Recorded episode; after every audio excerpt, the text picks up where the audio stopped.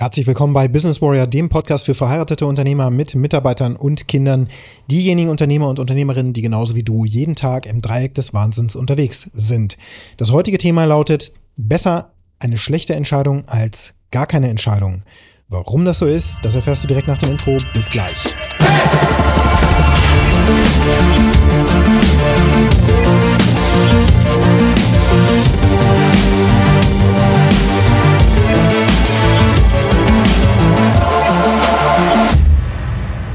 fängt schon direkt morgens nach dem Aufstehen an, dass du dir wahrscheinlich überlegst, hm, was ziehe ich denn heute an?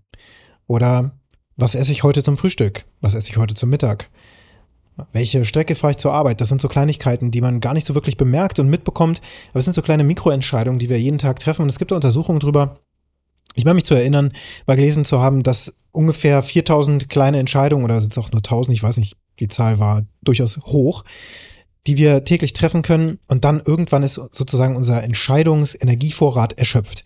Also je weniger Entscheidungen wir am Tag treffen müssen, die klein sind, desto mehr Zeit oder Energie bleibt, um große, wichtige Entscheidungen zu treffen, denn die Energie dafür ist ungefähr gleich.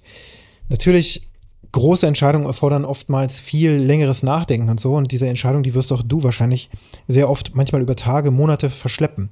Ich arbeite zum Teil mit Unternehmern zusammen, die bestimmte Einstellungsentscheidungen auch nach strukturierten Prozessen, die wir ja aufgesetzt haben, trotzdem noch nicht treffen können oder wollen, einfach weil das Bauchgefühl noch nicht wirklich was dazu sagt. Es gibt ja immer den Kopfentscheid, die Ratio und dann die Emotion, die im Grunde im Bauch vermutet wird.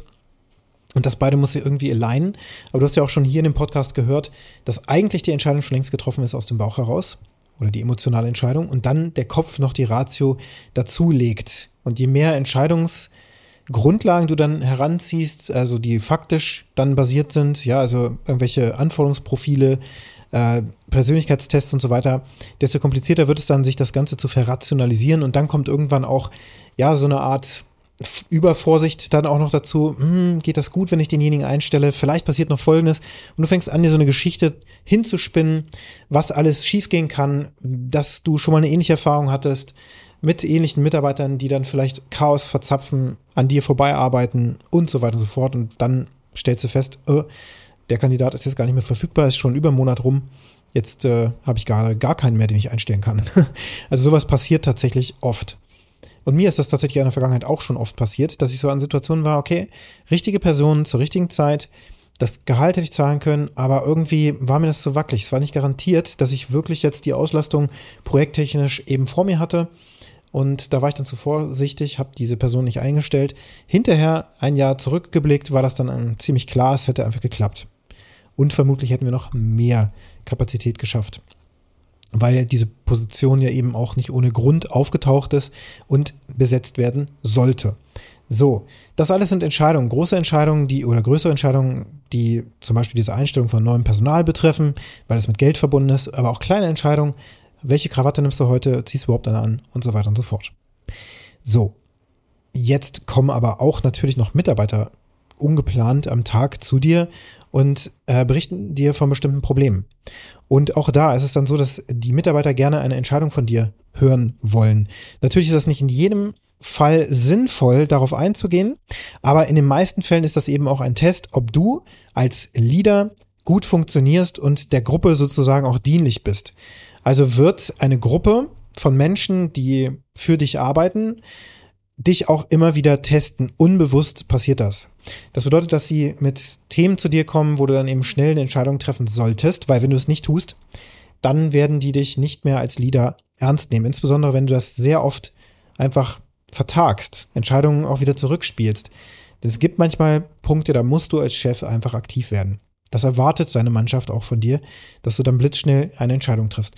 Und ich hatte heute Morgen, weil ich ja auch immer wieder auch mich mit Impulsen für die Weiterentwicklung täglich versorge, ja, jeden Tag lerne ich etwas Neues dazu oder entdecke etwas Neues im Business, wohlgemerkt, ähm, was mich da weiterbringt. Und dann, ja, erzähle ich das anderen weiter, in diesem Fall jetzt über diesen Podcast.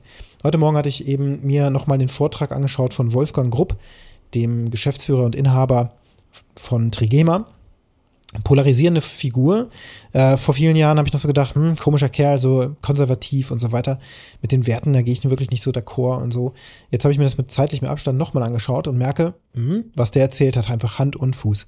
Ich meine, nachweislich ist es einfach so, dass er, ich glaube, seit über 49 Jahren, mittlerweile schon 53 Jahre oder sowas, glaube ich, ähm, die Geschäftsleitung hat und das als eingetragener Kaufmann macht, voll haftend, also sich nicht in irgendeiner Form da aus der Haftung rausnimmt und seinen Mitarbeitern selbst in Krisenzeiten Einstellungsgarantien gegeben hat oder Weiterbeschäftigungsgarantien so rum und niemals Kurzarbeit gezogen hat in der gesamten Historie seiner Firma. Und das finde ich äußerst bemerkenswert, weil er seine Verantwortung unglaublich ernst nimmt. Und der hat in diesem Vortrag, den du übrigens auf YouTube findest, das ist ungefähr eine Stunde lang auf irgendeinem Kongress äh, im, im Raum München, glaube ich. Ähm, ziemlich bekanntes Video, über 300.000 Views. Also wenn du das suchst nach Wolfgang Grupp ähm, Vortrag, dann findest du genau dieses Video, weil das so relevant ist. Ne? Da sind wir wieder bei Social Media, organischem Marketing und so. Der Punkt ist, er erwähnt in diesem Vortrag sehr, sehr viel Zeug. Und unter anderem aber auch Leadership Gold, muss man ganz klar sagen. Denn er berichtet da einfach von Situationen, die er eben auch in seiner Firma häufig hat. Seine Mitarbeiter arbeiten rund um die Uhr, damit die Produktion eben komplett ausgelastet ist. Das ist sehr wichtig, dass eben die Produktion dann eben niemals stillsteht, 24 Stunden lang. Und seine Mitarbeiter rufen ihn dann auch durchaus mal abends an und sagen, Chef, wir haben folgendes Problem, wir haben nur noch Stoff, wie sollen wir den denn jetzt einfärben? Ähm, wir wissen das gerade nicht, die Kunden können wir natürlich jetzt nicht erreichen, was sollen wir denn machen? Die Produktion kann ja nicht stehen bleiben. Und der Wolfgang Grupp berichtet, dass er immer eine Entscheidung trifft, wenn er so gefragt wird von seinen Mitarbeitern, weil er sehr früh gelernt hat, wenn er das nicht tut, dass seine Mitarbeiter hinter seinem Rücken über ihn dann ja ablästern. Ja? Der Chef hat wieder keine Ahnung, schon wieder nichts äh, entschieden und so weiter. Also dieser Test ist dann sozusagen fehlgeschlagen. Und was er sich jetzt angeeignet hat, ist, in jeder Situation eine Entscheidung zu treffen. Hochspannend. Das bedeutet, wenn er gefragt wird, selbst wenn er nicht weiß, was zu tun ist, dann sagt er einfach, färbt diesen Stoff grün. Und seine Mitarbeiter werden das dann tun. Die arbeiten dann die Nacht durch und am nächsten Tag fällt ihm dann vielleicht ein oder er findet es raus, was der Kunde eigentlich wollte und stellt fest, verdammt, der wollte das eigentlich in Rot haben. Dann geht er zu seiner Mannschaft und sagt, Mensch, verdammt, ich habe mit dem Kunden nochmal gesprochen und mir fiel ein, das sollte gar nicht grün sein, wir brauchen ja roten Stoff. Bitte färbt unbedingt jetzt roten Stoff. Dann färben seine Mitarbeiter äh, roten Stoff, denn die Personen, mit denen er dann spricht, die gehen dann eben zu den anderen im Team und sagen dann, Mensch, der Chef hat äh, sich anders überlegt, wir müssen jetzt doch rot färben. Und dann färben die rot. Aber sie reden jedenfalls nicht über die Entscheidungsschwäche des Chefs. Einfaches Beispiel, cooles Beispiel, wie ich finde. Denn tatsächlich ist es so, dass ich auch mir selbst angeeignet habe, immer in der Lage zu sein, Entscheidungen zu treffen. Ich werde nicht immer in jeder Situation die Entscheidung meinem Mitarbeiter abnehmen, denn es gilt ja auch, dass Mitarbeiter selber auch in diese Lage sich versetzen können, dass sie Entscheidungen auch selbst treffen, denn irgendwann äh, werden, wird, also es kann auch Überhand nehmen und da muss man eben aufpassen. Das heißt, es ist nicht immer einfach so schwarz und weiß, aber in vielen Situationen ist es so, wenn du in bestimmten Situationen keine Entscheidung treffen kannst, weil du nicht weißt, was zu tun ist, was, weil du nicht weißt, wie es funktioniert, weil du dich in deinem eigenen Unternehmen nicht richtig auskennst, dann wirst du diesen Test immer verlieren. Deswegen ist es wichtig, zumindest immer diese Entscheidung auch treffen zu können. Denn keine Entscheidung würde in diesem Beispiel ja bedeuten, die Mitarbeiter würden nicht weiterhin nicht wissen, was sie tun müssen, welchen Stoff sie färben müssen. Sie würden es vielleicht gar nicht tun, sie würden da beratschlagen, stundenlang. Es würde gar kein gefärbter Stoff am Ende rauskommen, wenn das das Ziel der Produktion eben gerade ist. Am nächsten Morgen würde äh, er feststellen, verdammt, wir brauchen roten Stoff, dann hat er nur diesen roten Stoff nachgefärbt. In seinem anderen Beispiel, wenn er dann nachts gesagt hat, macht ihn grün, dann hat er plötzlich grünen und roten Stoff. Trifft er gar keine Entscheidung, könnte es sogar im Worst Case sein, dass er gar keinen gefärbten Stoff hat und ein ganzer Tag Produktion ist verloren. Super cooles Beispiel. Äh, in diesem Beispiel auch eine sehr, sehr kurze Zeit, ein sehr, sehr kurzes Zeitfenster, sehr kurze Time to Result sozusagen des, der Entscheidung oder Nichtentscheidung.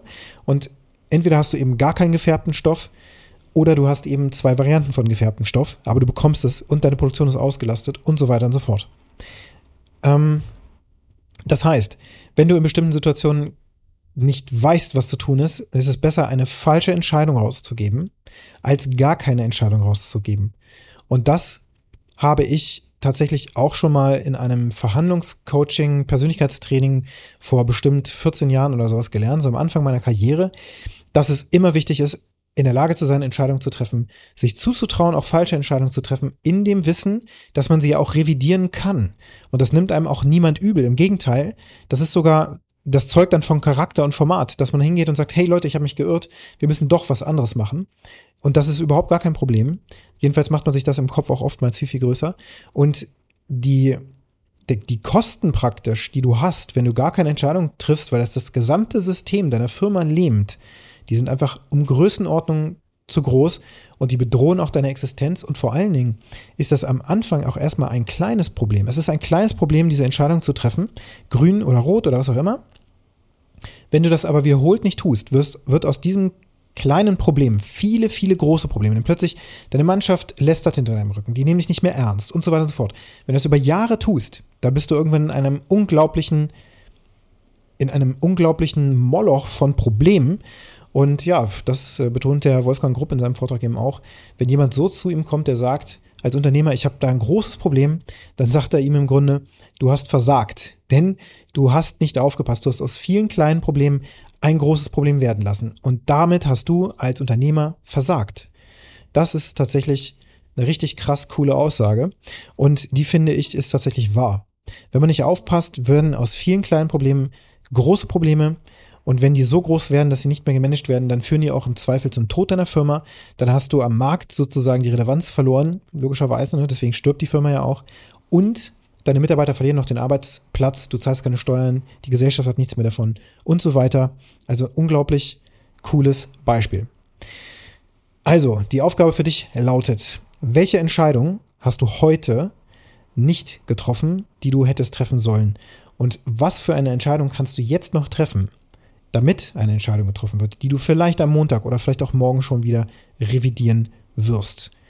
Und wenn dir der Podcast gefallen hat, dann hinterlasse mir eine positive Bewertung. Empfehle gerne diesen Podcast auch deinen Freunden weiter, wenn er dir gefallen hat. Das hilft mir, die Reichweite zu erhöhen. Und wenn du mit mir in Kontakt treten möchtest, dann kannst du das sehr gerne tun. Du findest meine Kontaktdaten in den Shownotes. Ich freue mich von dir zu hören, vielleicht für eine Zusammenarbeit, wenn das was für dich ist. Und jetzt wünsche ich dir einen erfolgreichen Tag. Bis später.